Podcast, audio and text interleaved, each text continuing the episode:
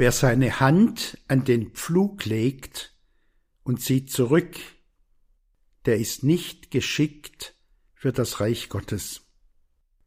So heißt der Wochenspruch für die kommende Woche. Die Hoffnung für alle übersetzt, wer beim Pflügen dauernd nach hinten schaut, den kann Gott in seinem Reich nicht gut gebrauchen. Ihr Lieben, einige von euch kommen gerade aus der Retrette zum Thema Versöhnt Leben, heute und morgen. Eigentlich ein Thema, das uns alle immer wieder bewegt. Versöhnt Leben.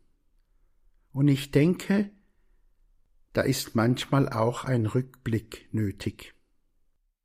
Wo habe ich Verletzungen erlebt?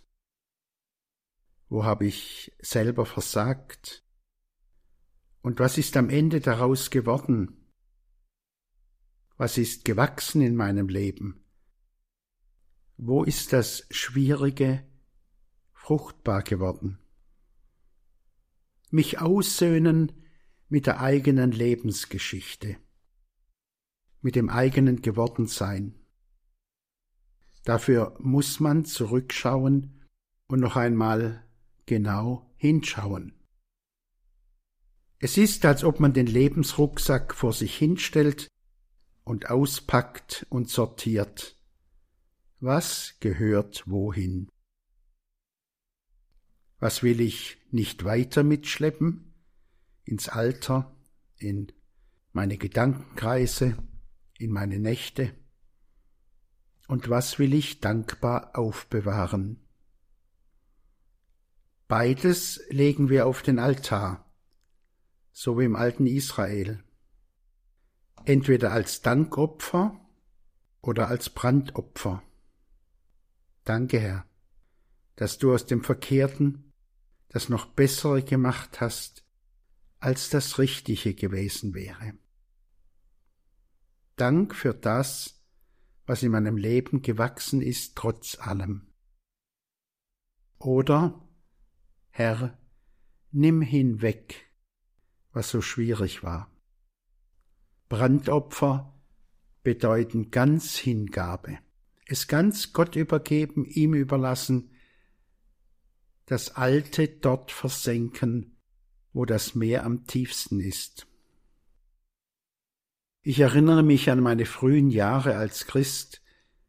Da haben wir zum Beispiel am Altjahresabend aufgeschrieben, welche Sünden und Lasten sich angesammelt hatten. Und dann wurden diese Zettel draußen im Feuer verbrannt. Das Alte der reinigenden Kraft Gottes überlassen. Zurückblicken hat seine Zeit und ist wichtig und nötig. Und dennoch sagt Jesus hier, bleib dabei nicht stehen. Wende dich um, wechsle den Blick, blicke weg vom alten Rucksack hin auf Jesus, weg vom Vergangenen hin auf die Zukunft, in die er uns führt.